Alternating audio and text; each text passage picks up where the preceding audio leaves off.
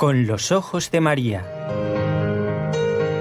El mundo, la actualidad, las preguntas más profundas sobre Dios y la vida humana en todas sus facetas necesitan ser mirados con los ojos serenos de la Virgen, la Madre de todos los hombres. Con los ojos de María, un programa de NSE Producciones para Radio Católica Mundial conducido por Nelly Álvarez. Bienvenidos. Una nueva semana de trabajo. Por eso damos gracias a Dios.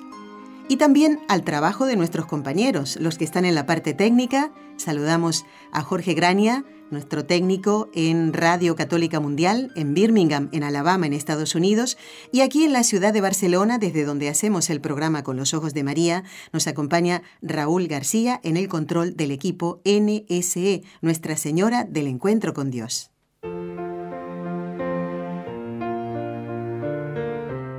Destellos sacerdotales. Decía San Manuel González, los sacerdotes, como hostias que son, no se exaltan, ni se engríen, ni esperan aplausos, ni se quejan, se inmolan.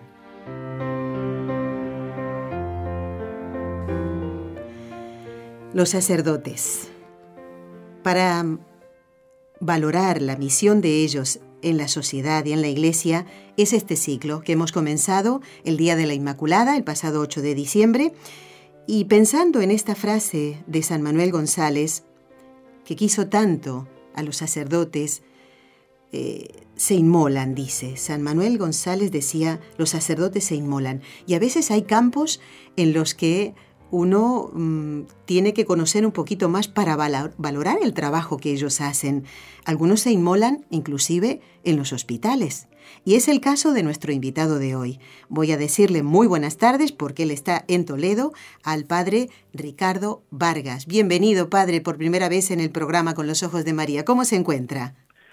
Pues buenas tardes, Nelly, buenas tardes a todos los oyentes. Pues muy bien, gracias a Dios, ¿eh? con este año recién comenzado y con ganas de, de retomar el, ritmo ordinario y, la vida ordinaria aquí y también en esta tarea del hospital. Muy bien.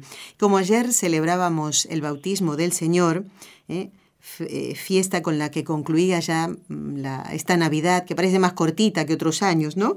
Eh, padre, recordar mm, cuántas veces usted derramó el agua y dijo las palabras eh, yo te bautizo en el nombre del Padre y del Hijo y del Espíritu Santo. Mm, ¿Se acuerda cuántos niños o adultos ha bautizado? No. Muchos, ¿no? sí, bueno, ha sido un, número grande. Es verdad que, que, por las tareas donde he estado, o sea, las parroquias en las que he pasado eran parroquias normalmente con pocos niños y, y luego, pues, en otras tareas que me ha tocado estar, como incluso esta del hospital, no son mucho de bautizar, ¿eh? pero bueno, sí, un, un, número importante, suficiente para que no me acuerde exactamente de cuántos son.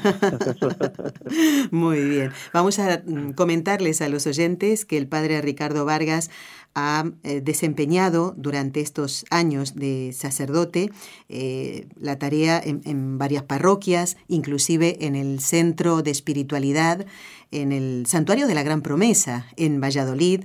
Es un lugar precioso, Padre, donde se puede hacer tanto bien, pero en este momento su campo de trabajo, es decir, su campo para inmolarse, es un hospital.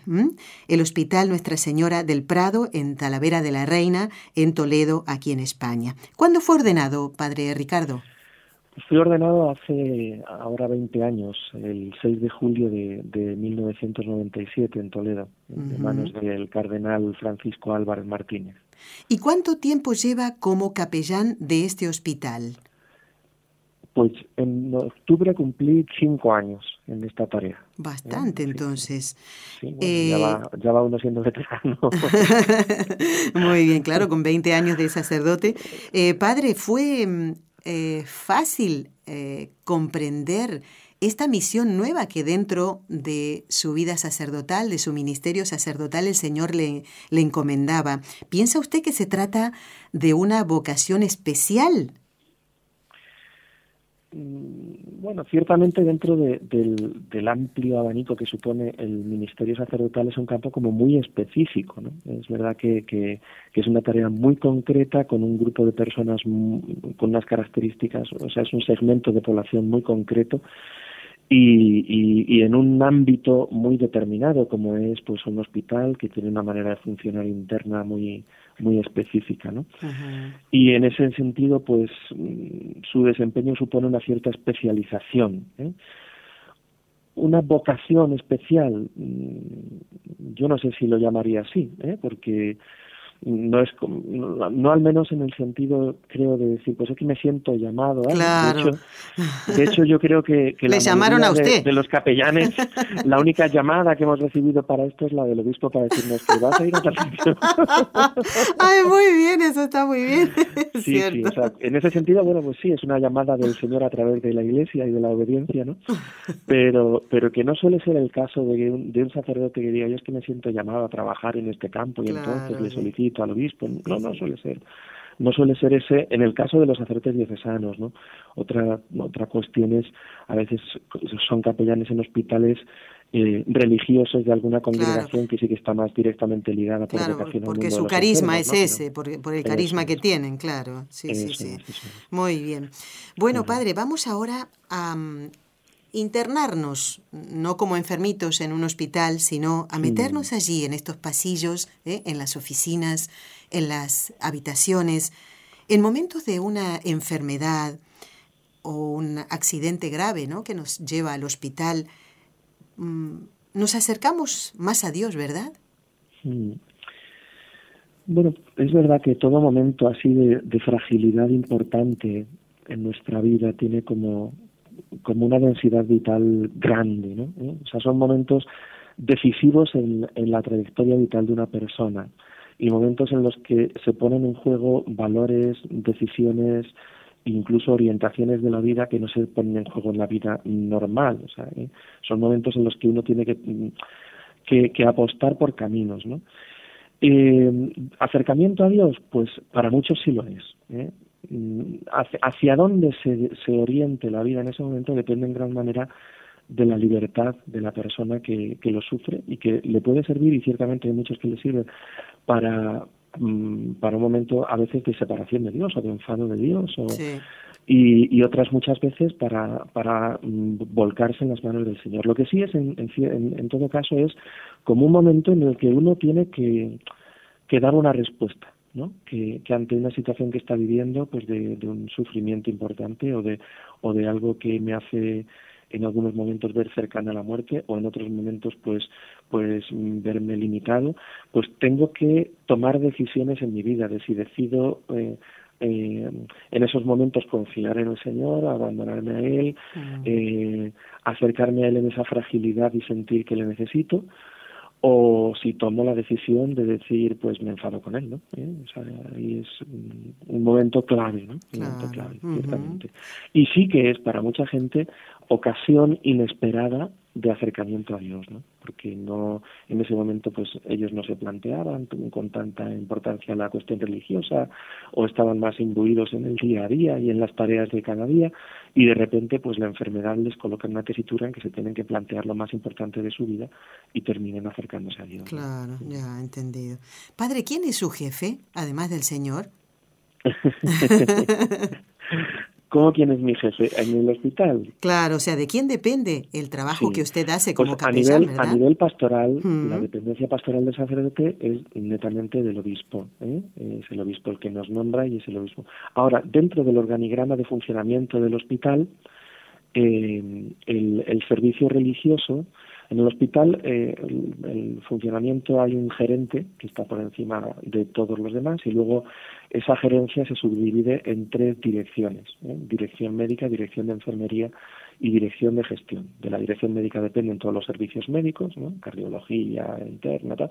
de la mm, eh, dirección de enfermería dependen todo el personal de, enfermería, auxiliares de enfermera, etcétera y, y, del servicio de gestión depende todo lo que es funcionamiento del hospital, ¿no? Pues eh, cocina, eh, limpieza, etcétera, etcétera. Sin embargo, el servicio religioso, desde el momento en el que surge como tal en los acuerdos Iglesia-Estado en España, pues eh, queda directamente encuadrado bajo la responsabilidad directa del gerente. ¿eh? o sea Ah, que, que el- el- los sacerdotes, los capellanes de los hospitales reportamos directamente ante el gerente. Muy bien.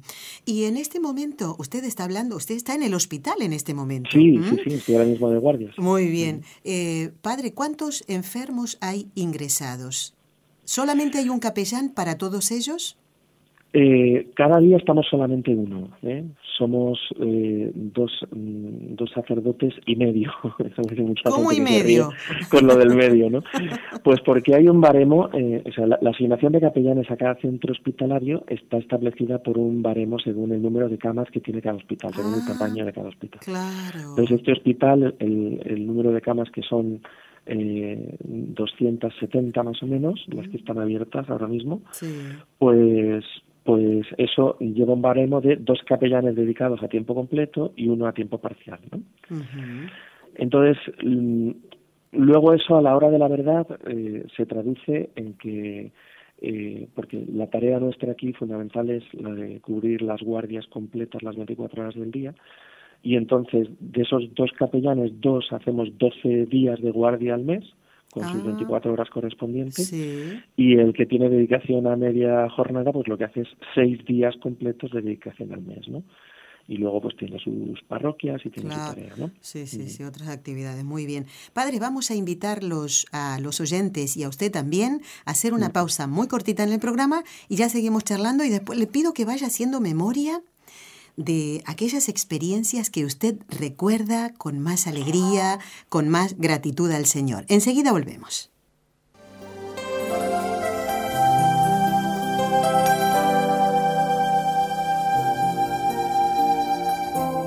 Estás escuchando en Radio Católica Mundial el programa Con los Ojos de María, en vivo y en directo, presentado por el equipo Nuestra Señora del Encuentro con Dios desde Barcelona.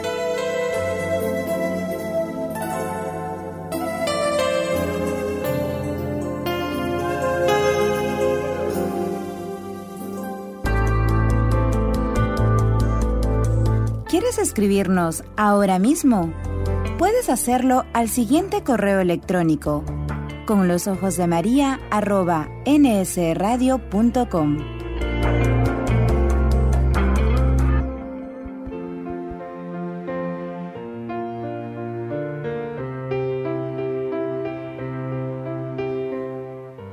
Y en este lunes 8 de enero de este año recién estrenadito, estamos compartiendo el programa número 6 del ciclo Destellos Sacerdotales. Recuerden que tenemos una propuesta para ustedes y es que descarguen estos programas, los envíen a sacerdotes amigos y conocidos. ¿Para qué? ¿Por qué? Pues para hacerles el bien. Y a su vez nos informen por correo los nombres de esos sacerdotes para que podamos rezar por ellos. Y así lo hacemos en cada tres Ave Marías, ¿eh? como hacemos en todos los programas. Y hoy tenemos aquí, eh, a través de la línea telefónica en el programa de hoy, a, a ver cómo decirlo, un médico, no porque no es médico, un médico de almas podría ser, o ah, a lo mejor un sacerdote de cabecera podría ser también, padre, ¿eh? Sí, padre Ricardo. Sí, sí, sí, sí, sí. bueno, Es- me reía porque es curioso porque es una confusión que muchas veces sucede en el hospital, porque claro, como vamos con la bata que llevan los médicos, pues hay gente que te pregunta, pero pero además de cura es médico también. Dice, no, no yo en, lo del cuerpo mejor no me meto, no sé qué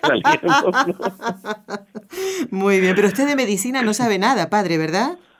Lo que voy estoy aprendiendo aquí, que dice mi madre que es mucho. y las madres no, saben no, por, qué, tengo- por qué hablan. No tengo ningún estudio en medicina.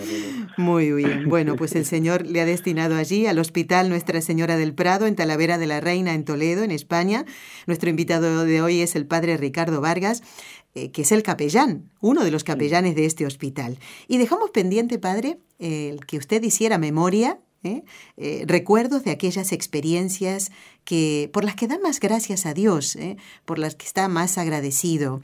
Eh, una experiencia que a lo mejor mm, pintaba ser eh, fea, mm, en palabras del mundo, podríamos decir así, ¿no? Y al final mm, tiene, bueno, el, el, sello de Dios, ese sello sobrenatural. O cualquier otra que nos quiera comentar, creo que nos ayudará mucho para comprender y valorar mucho más el trabajo de un capellán en el hospital, padre.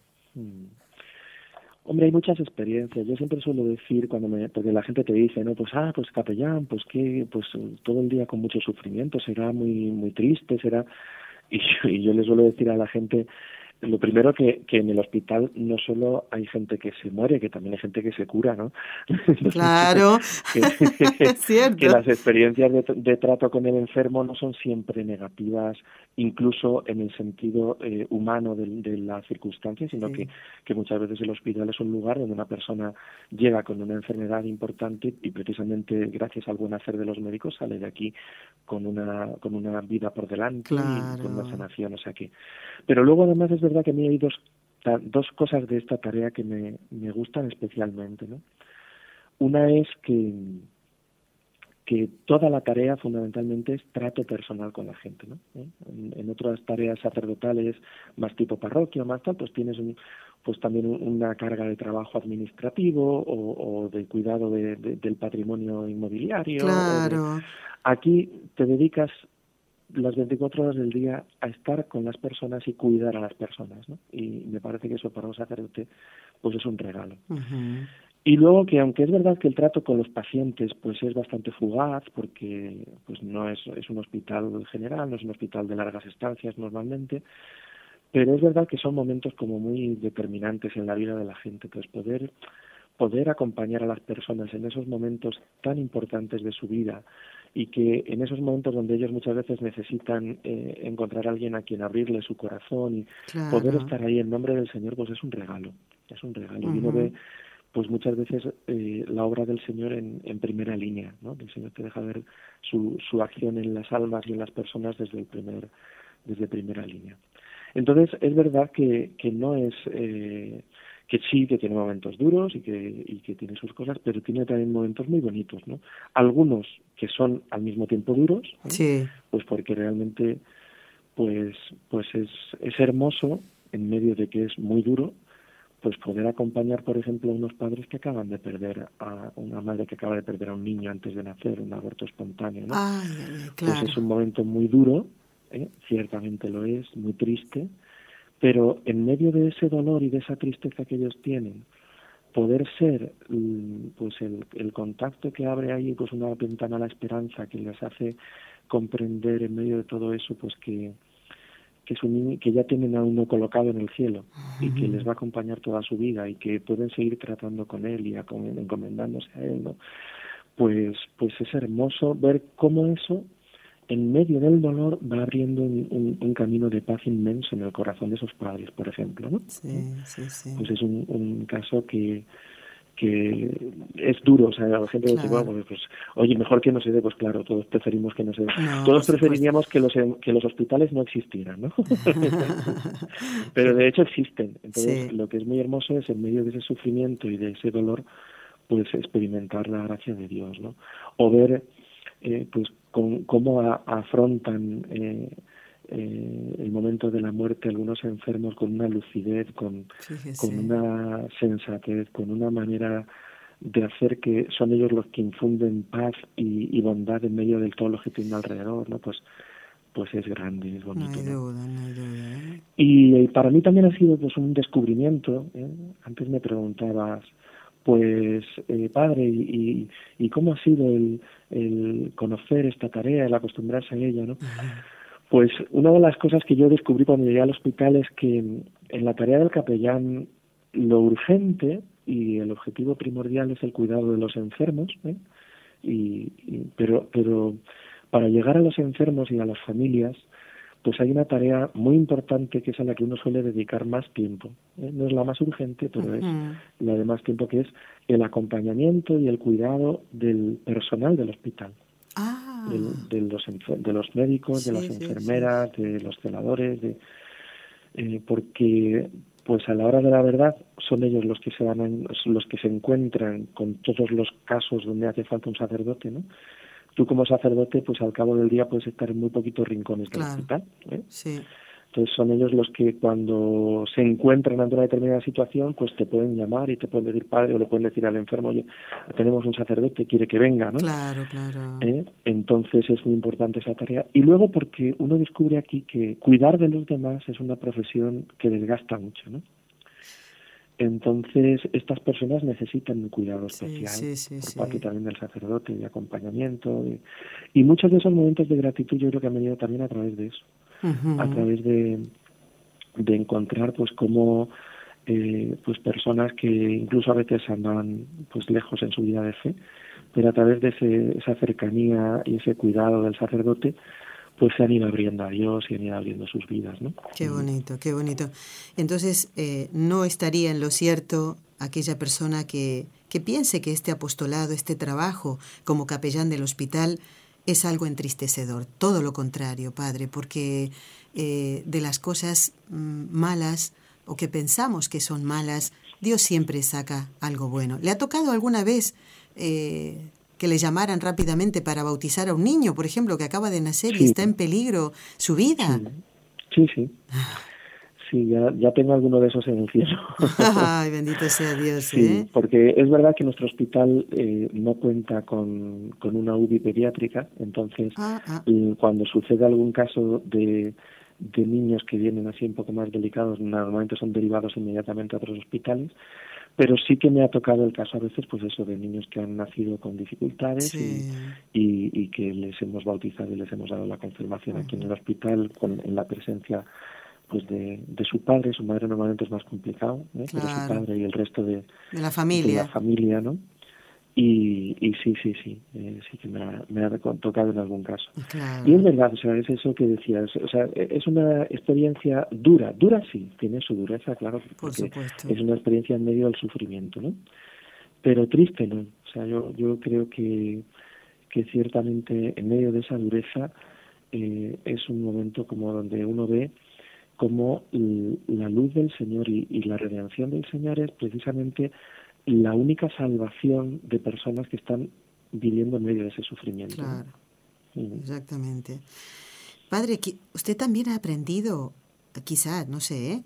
algo de algún enfermo concreto que usted sabe que ya ha quedado impactado, porque a veces, a mí por lo menos me ha pasado de ir a visitar a alguien y uno dice, venga, vamos a darle un poco de ánimo, no sé qué, y el que sale con ánimo es uno mismo. ¿Verdad? Sí me ha pasado, ¿eh? sí me ha pasado.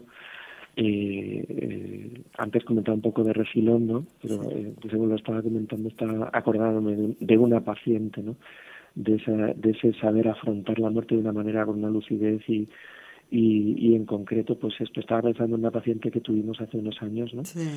que llegó aquí pues eh, relativamente joven, eh, pues cincuenta y tantos años y, y con un, un, cáncer ya muy avanzado y, y ver cómo esta mujer era la que ella como que colocaba a toda su familia incluso al sacerdote ante el momento de su muerte, ¿no? Ah, sí. Eh, pues yo recuerdo que me llamaron para, para ir a verla en el la UBI, no murió en ese momento, todavía estuvo varias, varios meses entre nosotros, pero estaba en ese momento muy delicada y yo bajé.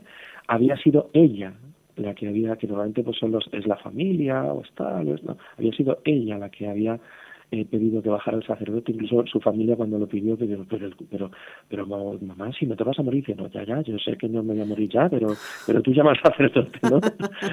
Eh, y, y yo bajé, esta señora es la señora de uno de los pueblos de aquí del área de salud, y muy pues con una vida de fe muy sencilla pero muy verdadera muy entregada en su parroquia su familia catequista no y, y ella pues me llama ¿no? y me empieza a contar bueno pues yo tengo esta situación y tal y, y, y, que quiero pues en este momento recibir pues el, sacramento de la unción que me ayude que me dé fuerzas que yo sé mm. y, y yo quiero además pues pues contarle y hablarle y pedirle de tal. Y, y le pido además que a mi familia pues les ayude porque porque en estos momentos pues eh, les está costando y, y, yo quiero que hable con ellos y que les diga y que no y me, me impresionaba mucho porque porque a lo largo de todos estos meses que digo que luego pues pues esta mujer que estuvo con nosotros en algunos momentos ingresaba otros fuera luego volvía no pues me impresionaba mucho como en cada momento ella era consciente perfectamente de en qué momento de su enfermedad estaba y qué, cuáles eran los pasos indicados para ese momento, ¿no? Cuándo había que llamar a alguien de la familia para, mm. para decirle no sé qué cosa, cuándo quería decirles una serie de, de consejos de despedida a su marido, a sus hijos, ¿no? Y, y, ellos pues a veces se asustaban un poco y mamá pero no digas eso y, pues, pues, y, no y, y, yo recuerdo estar allí no y hacer un poco un poco de intérprete de lo que cada uno tenía no dentro y decirle a los hijos no no sí, digo, le decía ella, digo, si es que, eh, es que nos da la impresión de que si dices eso es como que ya tiras la toalla. Decía, yo tirar la toalla, si tengo a mis hijos aquí, sé que cada día que pase con ellos es es un día de regalo para el Señor. Yo peleo todo lo que pueda, pero yo me noto en estos días que estoy un poco, que no sé qué va a ser de mí y quiero, hay una serie de cosas que yo os quiero decir antes de irme. Que luego me quedo, pues me quedo. Pero, pero como esa lucidez inmensa y ese es distribuir paz alrededor de todos los que estamos ahí, exactamente, sí, eh, sí. pues, pues sí, o sea, realmente aprende uno de los enfermos mucho sobre el sentido de la vida, sobre lo que hay que hacer en cada momento, sobre sobre lo que realmente mm, es importante a la hora de morir una persona y por lo tanto, porque la, muerte nos enseña mucho de lo que es importante también a la hora de vivir, ¿no? qué cosas en la vida son importantes y tienen su lugar y tal y qué cosas pues bueno pues están bien pero pero realmente pues no hace falta tanto pues padre padre Ricardo Vargas que es nuestro invitado de hoy capellán de hospital justamente a raíz de de tratar de cerca a los enfermos como esta señora de la que nos acaba de hablar también a ayudarlos a preparar su encuentro con el Señor eh, la eutanasia es algo como que es eh, algo muy común, entre comillas, ahora. Mm, por favor, háblenos de esto. ¿Cuál es eh, realmente la, la buena muerte, la verdadera buena muerte? Sí, pues la buena muerte, mm, la eutanasia suele hablar de, la muerte digna y, y, habla de la muerte digna calificando como tal una muerte pues en, en la que uno pues eh, no padece mucho no y, elige uno como las circunstancias de esa muerte ¿no? yo mi experiencia en el hospital es que primero que detrás del debate de la eutanasia se esconden muchas razones bastante más oscuras que simplemente la compasión. Ya. Esa es una experiencia que además en estos años de crisis yo cada vez lo veo más en los entresijos del hospital, en las mismas conversaciones, eh, entre profesionales y, y en, dentro del sistema sanitario, pues una de las cosas que más está pesando en el debate de la eutanasia no tiene nada que ver con la compasión y se llama sostenibilidad económica del, del sistema sanitario. Ah, mire. que, las cosas como son, padre. Sí, sí, no, o sea, ciertamente, o sea, es verdad que no es la única razón, pero es verdad que si sin esa razón y el peso que tiene, tanto a nivel económico como político, el debate de la eutanasia no tendría la fuerza que tiene, ¿no? O sea, hay un gran problema y es que el sistema sanitario que tenemos eh, está que tiene unas bases quebradas económicamente y, y que solo hay dos maneras de solucionar eso, que es bueno, hay tres, ¿no? O aumentar los ingresos vía mayores impuestos o mayor número de cotizantes, o recortar lo que se ofrece, recortar bien en, en, en servicios, ¿eh? pues ofrecer menos cosas, o una de las cosas que está ahí y que hay gente que lo está proponiendo sotoboche, pero que lo dice es, bueno, pues recortemos la, la, la esperanza de vida de la gente. No lo vamos a hacer matándoles, pero el que se quiera ir le facilitamos el camino, ¿no? Bien, pero aparte de eso, lo que yo sí que me voy encontrando es que cuando la gente dice yo quiero tener una buena muerte, ordinariamente a lo que se refiere es que quiere tener una muerte sin una agonía especialmente larga. Larga o, dolorosa. O sumamente dolorosa, claro. Y bueno, pues yo creo que, que ciertamente eso está dentro del, del capítulo de lo que los cristianos hemos llamado siempre una buena muerte. Los, el, don de una buena muerte es un don que, los, que el buen cristiano ha pedido siempre. Claro. Y forma parte de ese don de una buena muerte el don de una agonía llevadera, ¿no? ¿Eh? Pero yo creo que, que hay cosas como más importantes, ¿no? Cuando uno conoce a Jesucristo, pues se da cuenta de que el don de una buena muerte, la, lo esencial de una buena muerte es que uno muera en la amistad de Dios. Exactamente. Porque eso es lo que le abre el cielo, ¿no? ¿Eh?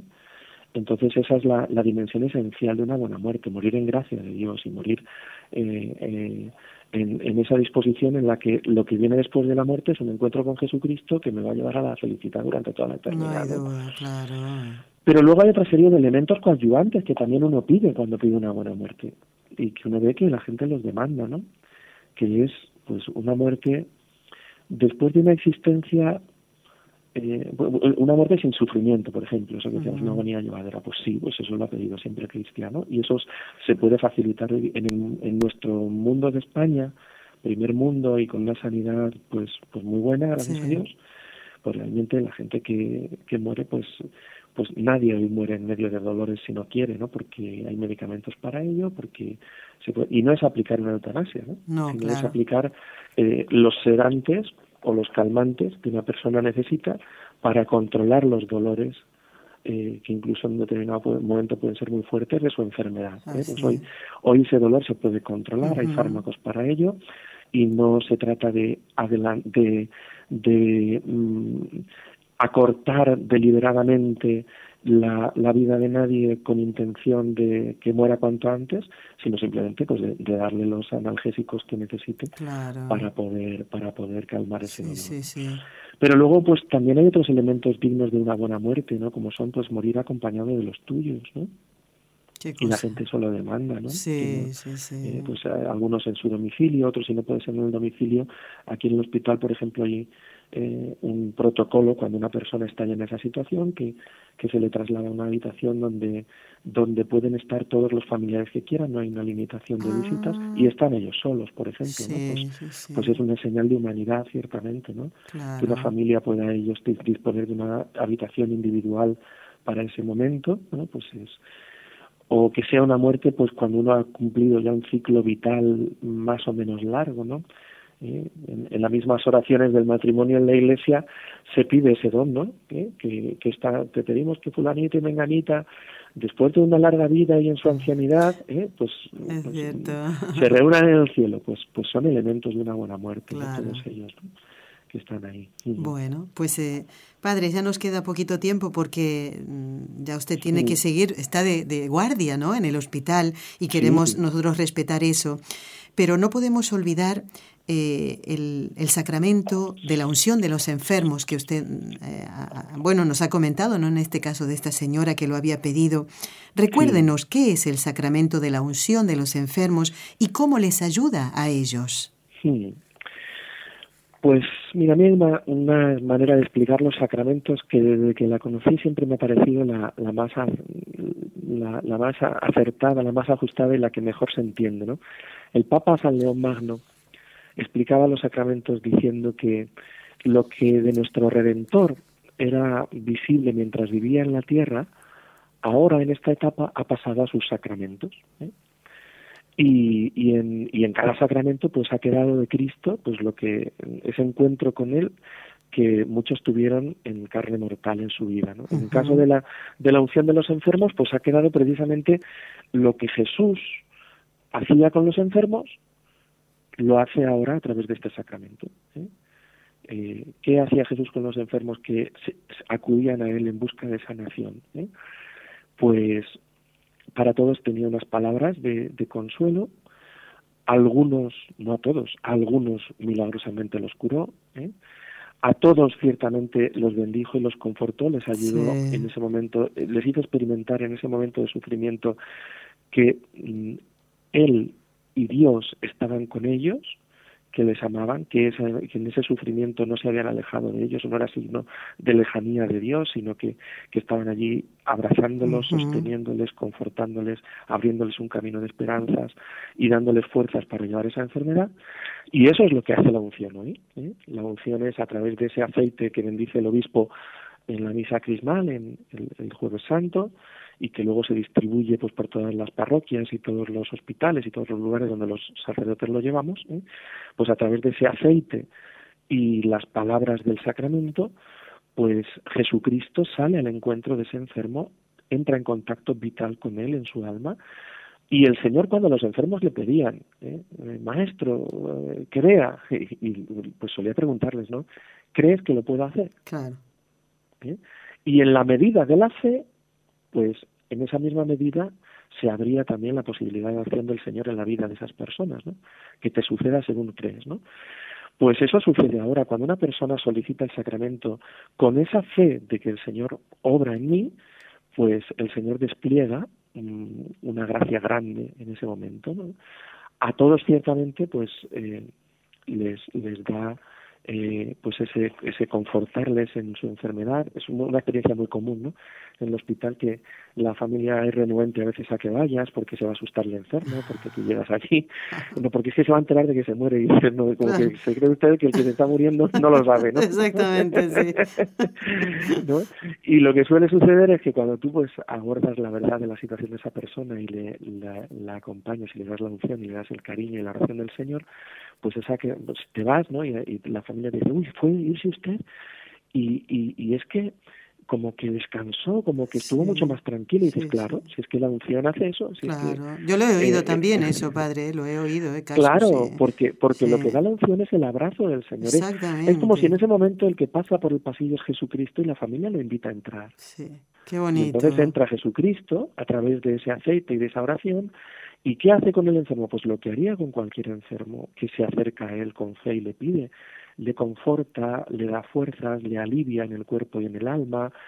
A veces incluso les mejora eh, físicamente. Yo he visto mejoras físicas atribuibles exclusivamente a la, a la unción de los enfermos porque ya los médicos habían dejado de aplicar medicación a esas personas. O sea que no había otras cosas atribuibles. ¿no? Exactamente, sí, sí. Y, y, y entonces pues es ese encuentro con el Señor que además les ayuda pues a ofrecer ese momento por su gente y, y, y el Señor pues realmente interviene en la vida de ese enfermo y le da la gracia específica que, que, que da la unción que es la serenidad del alma y la, fu- y la fuerza del alma ante la zozobra de la muerte inminente. ¿no? Ujú, Eh, la- la- el momento de la muerte inminente es un momento de mucha tentación, Claro. donde el, el diablo pues Aprovecha. tienta de una manera muy especial a las personas a desconfianza Sí, y angustia. sí, sí. Y entonces, pues uno experimenta como cuando esa persona que está experimentando eso, pues recibe el sacramento de la unción, recibe una fortaleza de Dios muy grande para, para confiar en Él, para experimentar paz, confianza y, y, tranquilidad, ¿no? Bueno, pues han escuchado ustedes al padre Ricardo Vargas, nuestro invitado de hoy, que fue ordenado el 6 de julio de 1997, ha desarrollado su ministerio sacerdotal en varias parroquias y también en el Centro de Espiritualidad del Santuario de la Gran Promesa en Valladolid. Y hoy ha estado con nosotros. ¿Por qué? Bueno, porque él es capellán del Hospital Nuestra Señora del Prado en Talavera de la Reina, en Toledo. Padre, le damos las gracias, no descuide a ningún enfermo, sabemos que así lo hace, rezaremos por usted, como lo hacemos por todos los sacerdotes, y ahora dentro de un ratito que rezamos las tres Ave Marías, y le pedimos, Padre, para todos nosotros, ¿eh? Eh, no solo aquel que esté enfermo físicamente, sino el que está enfermo espiritualmente, porque necesita ¿eh? de la gracia de Dios para levantarse de esa miseria que lo llevará al cielo ¿eh? cuando el Señor lo quiera. Su bendición, Padre. Pues que el Señor les bendiga a todos ¿eh? y que la bendición de Dios, Padre, Hijo y Espíritu Santo descienda sobre ti, Nelly, sobre todos nuestros oyentes y nos acompañe siempre. Amén. Amén. Gracias, Padre. Hasta otro momento, si Dios lo permite. Que Dios lo bendiga y bendiga su trabajo y a todos los enfermos que reciben su ayuda espiritual, aquellos que lo quieren y los que no lo quieren también, ¿eh? porque el sacerdote pasa por allí ¿eh? con su bata blanca. ¿Eh? y su clériman, ¿eh? Eh, y se nota que es el sacerdote, que no es el Sí. anestesiólogo ni, ni el cardiólogo, el cardiólogo de almas. Gracias, Padre, que Dios lo bendiga. Muchas gracias. Hasta luego. Hasta luego.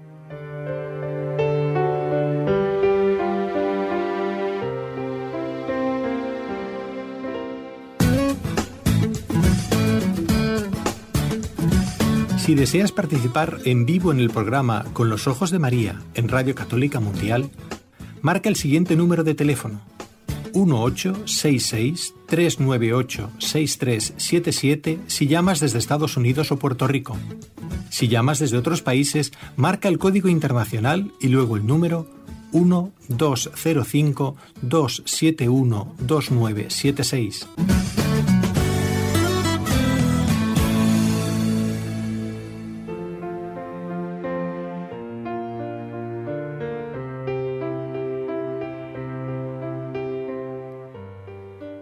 Qué bonito, ¿no? El haber podido compartir este ratito con el padre Ricardo Vargas, que, bueno, en el ámbito sanitario hace que pase la gracia de Dios. Cuánto bien pueden hacer los capellanes en los hospitales. Y realmente llegan a querer tanto a los enfermos y también sienten el dolor ¿eh? cuando el Señor llama a ese enfermo al que han atendido espiritualmente. Hablábamos también con él de los bautismos. Ayer fue la fiesta del bautismo del Señor. ¿Se acuerdan que el año pasado y el anteaño también les decíamos, hay que averiguar, si es que no lo saben, la fecha de eh, su bautismo? Tienen que averiguarla. Entonces yo hoy quiero preguntar si alguien lo quiere comentar, simplemente decir la fecha, aunque no sepa el año, ¿eh? ¿Saben ustedes o recuerdan la fecha en que fueron bautizados? Y si es en la parroquia donde fue, pues mucho mejor. A ver quién es el oyente que se acuerda de estos datos. No lo olvidemos, ¿eh? porque es una fecha muy importante. Inclusive diría yo que más que la de nuestro propio cumpleaños. Entramos en la gran familia de Dios. Sabemos que nacemos con el pecado original. El bautismo nos lo quita es una fecha muy importante para recordar. Bueno, yo espero las llamadas y mientras tanto voy a dar lectura a algunos correos electrónicos.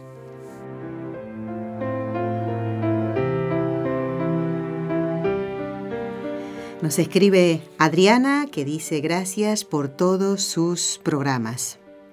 Ella pone también los nombres de algunos sacerdotes que ya están puestos en la lista que tenemos preparada. Ahí vamos poniendo todos los nombres. Aunque no sepan los apellidos de los sacerdotes que conocen, no importa. Nos mandan Padre Juan, Padre Rafael, Padre tal.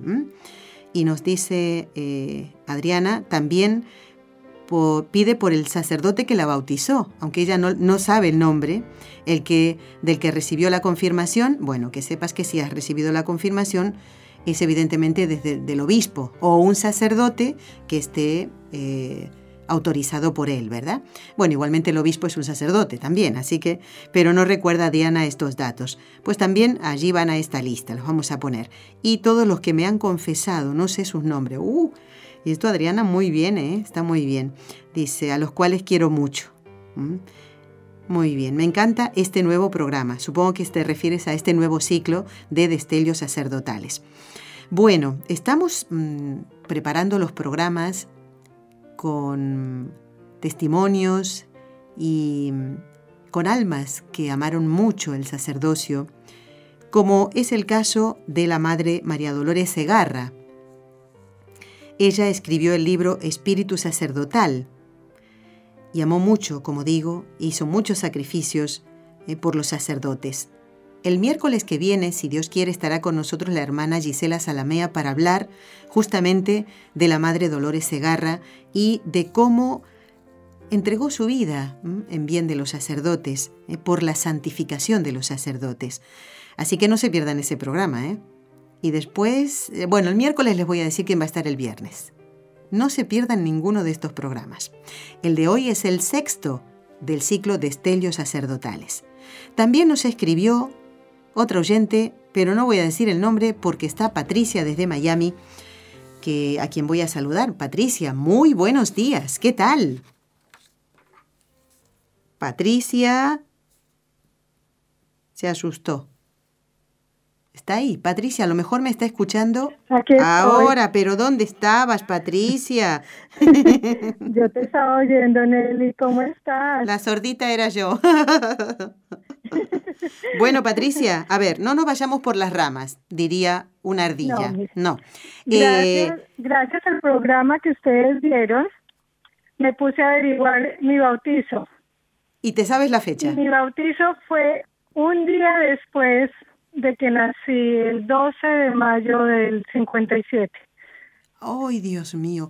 Qué agradecida que, tiene que tienes que estar a tus padres, eh, Patricia, que te hayan bautizado enseguida. Qué bonito. Bueno, y la parroquia ya es mucho pedir ese dato, ¿no? Eh, no, Santa Teresita es la, la iglesia de Santa Teresita. Ajá. Bueno, Patricia, tengo que felicitarte de todo corazón, muy bien. Y yo también, bueno, ya que estamos aquí en charla de amigas, Patricia, de verdad que tengo que reconocer... Mm, eh, qué vergüenza, ¿no? El no haberme enterado de la fecha de mi bautismo hasta el día de mi boda con, con Raúl. ¿eh? Eh, yo antes, claro, cuando no estás en los caminos de Dios estás un poco perdido. Y hasta que no te dicen esto, por ejemplo, ¿ves? No, no te enteras. y bueno, ah, por supuesto tienes que presentar la documentación de la parroquia donde fuiste bautizada y entonces, bueno, ahí, a partir de ahí, todos los días 26 de agosto celebro el aniversario de mi bautismo. Así que eh, animo a todos los que no lo saben y a lo mejor tienen 60 años a no asustarse ni nada, a ir averiguando ahora ya. ¿eh? Patricia, te felicito y te invito a seguir escuchando estos programas. ¿eh?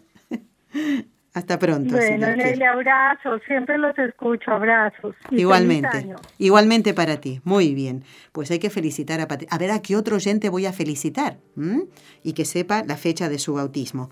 Muy bien, entonces ya está el de Adriana y aquí mi nombre es Eder, dice un oyente. Escucho el programa desde hace unos meses y estoy tratando de seguir los mm, programas de destelios sacerdotales. Espero que no se haya perdido el de hoy porque el hablar con un capellán de hospital y que además esté de guardia, eso no todos los días se da, ¿eh? Bueno, es la charla que hemos tenido con el padre Ricardo Vargas. Bueno, dice, oren por favor por los siguientes sacerdotes. Y aquí nos pone el nombre que ya están en la lista, Eder, para que te quedes tranquilo. Bueno, vamos a rezar las tres Ave Marías. Le prometimos al padre Ricardo rezar por él, así que vamos a hacerlo ahora, por todos los sacerdotes, y hoy, ya que lo tuvimos a él como invitado, especialmente los que están eh, eh, trabajando como capellanes en los hospitales. También que nosotros tengamos un gesto de agradecimiento. Por ejemplo, si vamos a visitar a alguien al hospital, ¿por qué no llegar hasta la capilla y buscar al sacerdote? Y aunque no estemos enfermos nosotros ni un familiar directo nuestro, pues vayamos ahí y decirle, Padre, gracias, gracias por, por lo que usted hace por traer la gracia de Dios a este hospital, a esta clínica. ¿eh? Eh, ¿Por qué no hacerlo? Vamos a encomendarlos a todos y hoy especialmente al Padre Ricardo Vargas y por todas las intenciones que tengamos en nuestro corazón. ¿Y a quién se lo vamos a pedir? Sino a María Santísima. En el nombre del Padre y del Hijo y del Espíritu Santo. Amén. Dios te salve María, llena eres de gracia, el Señor es contigo. Bendita tú eres entre todas las mujeres, y bendito es el fruto de tu vientre, Jesús. Santa María, Madre de Dios, ruega por nosotros pecadores, ahora y en la hora de nuestra muerte. Amén. Dios te salve María, llena eres de gracia, el Señor es contigo. Bendita tú eres entre todas las mujeres, y bendito es el fruto de tu vientre, Jesús. Santa María, Madre de Dios, ruega por nosotros pecadores, ahora y en la hora de nuestra muerte. Amén. Dios te salve María, llena eres de gracia, el Señor es contigo, bendita tú eres entre todas las mujeres, y bendito es el fruto de tu vientre, Jesús. Santa María, Madre de Dios, ruega por nosotros pecadores, ahora y en la hora de nuestra muerte. Amén. Dios Padre Todopoderoso, por intercesión del Inmaculado Corazón de María, te pedimos la santidad de los sacerdotes del mundo entero.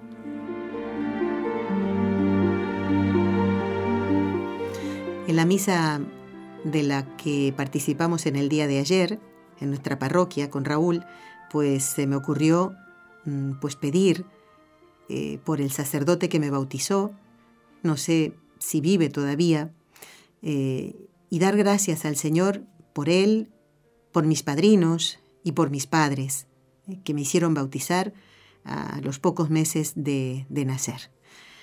No puedo creer que sea Patricia de Miami la única oyente de este programa y de esta radio en este momento que sepa la fecha de su bautismo. Nadie más lo sabe. Bueno, yo sigo leyendo correos. Nos escribió Alonso. Dice, Dios siga derramando infinitas gracias sobre el equipo NSE y colaboradores para que nos sigan educando y formando espiritualmente. Gracias por todo, dice. Ya llevo dos años escuchando esta bendita estación. Algunas veces he llorado, dice. Ay, Alonso, no soy la única que llora, ¿eh? Y otras veces me hacen reír. Pero sobre todo he aprendido mucho. Y aquí nos dice una consulta sobre, sobre la confesión. Alonso, vamos a trasladarla a alguno de nuestros sacerdotes y a lo mejor cuando venga la próxima vez el padre Antonio, pues contesta a tu pregunta. Yo te digo en principio que no me haría demasiado problema, ¿eh? buscaría, seguiría buscando un director espiritual. Pero bueno, como el padre creo que sabrá responderte con mayor detalle y mucho mejor, lo voy a guardar, voy a guardar tu correo. ¿eh? Alonso dice, eh, gracias, feliz Navidad y próspero año nuevo. Muy bien. A ver quién más. Ay, a ver si Martín, ¿desde dónde? De Carolina del Sur. Muy bien. Martín, muy buenos días. Buenos días, ¿cómo están? Pues muy contentos de poder recibirte a ti, ya casi en el final del programa, qué bueno. Entonces quiere decir que tú y Patricia son los únicos que saben la fecha de bautismo. No, seguro que todos otros también. ¿Cuál es tu fecha? Sí, yo fui bautizado el 28 de enero de 1985 en la Basílica de Guadalupe, en la Ciudad de México. No me digas. Ay, Dios mío, esto qué bendición, ¿eh? Menos mal que el bautismo es el mismo y vale así sea en una capillita chiquitita, ¿eh? Pero has tenido ese privilegio, ¿eh? Martín, entonces ahora el 28 de este mes vas a celebrar un nuevo aniversario de tu bautismo. Exactamente. Bueno, pues te felicito Martín y te agradezco eh, esta llamada tuya y que haya podido entrar la llamada y te invito, al igual que lo hacemos Raúl y yo, Raúl el 18 de diciembre, esa es la fecha de su bautismo, y yo el 26 de agosto, celebramos pues de alguna manera eh, en especial, ¿no? Por supuesto, primero oyendo la Santa Misa y dando gracias a Dios. Y te invito a que lo hagas en compañía de tu familia, Martín. Muchísimas gracias. Claro ¿eh? que sí. Muchas gracias. A ti, hasta pronto. Bueno, me alegro muchísimo. Patricia y Martín son los valientes que han llevado a este programa de hoy para comentarnos eh, qué día fueron bautizados. Qué bonito. Bueno, esto es una broma que hago. El que no quiera llamar, pues que no llame, porque puede decir, ¿qué, qué le interesa a usted la fecha de mi bautismo? Mientras me, me lo sepa yo, tiene toda la razón. Pero bueno, es, era una manera también de poder entrar en contacto con ustedes como lo hicimos los últimos dos viernes de, del año 2017, ¿eh? que fueron programas preciosos. Bueno, quiero dar las gracias a una gente de Nueva York, en Estados Unidos, que se llama Luz. Dice, reciba un abrazo de su fiel oyente, Luz de Nueva York. Nos envía fotos de ella con su hija y después otra con la, un familiar, ah, la sobrina de, de Sor Lucía, allí en, en, Fátima. Bueno, me dice Luz en un correo muy largo, me cuenta todas las maravillas que Dios ha hecho en su vida con respecto al viaje que ha podido hacer, después de tantos años de haberle prometido a la Santísima Virgen que iría a su santuario. Y lo pudo hacer el año pasado, en compañía de una de sus hijas, todo eh, lo que nos cuentas, Luz, es cuando uno tiene fe, pasan todas estas cosas. No les puedo relatar porque realmente es larguísimo el correo, no me he cansado de leerlo y dice eh, todo lo que pasó para que ella pudiera venir a, Portugal desde Estados Unidos. Ella es eh, colombiana, si no me equivoco, me contaba. Sí, eh, vivía en Colombia, ¿no? Y claro, todo esto para, para salir de allí y venir a Europa tiene sus dificultades, pero todo se fue dando porque Dios quería que Luz y su hija estuvieran en Fátima un día 13. Y esto pasó el 13 de noviembre del año pasado, así entiendo yo. Qué bonito, ¿eh? Dice, le pude dar este viaje de regalo de cumpleaños a su hija. Lucía se llama Lucía también. ¿eh? Se lo puso por Lucía de Fátima. Gracias, Luz. Y no, no me canso de leer los correos largos. Me encantan eh, leer los testimonios que ustedes nos envían de las cosas que Dios hace en vuestros corazones. Nos tenemos que ir ya. Raúl está abriendo los ojos muy grandes. Claro, tengo más correos para leer. A ver si puedo hacerlo el próximo miércoles. Gracias por habernos acompañado. Gracias Jorge Graña y Raúl García, nuestros técnicos. Hasta el miércoles. Recuerden, seguiremos con el ciclo Destellos sacerdotales en Con los Ojos de María. Has escuchado un programa de NSE Producciones para Radio Católica Mundial.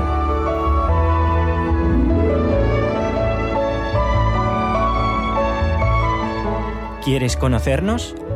escríbenos al correo electrónico con los ojos de María nsradio.com.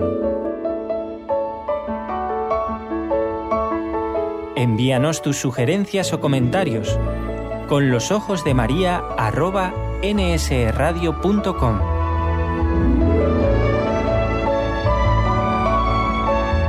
Te esperamos.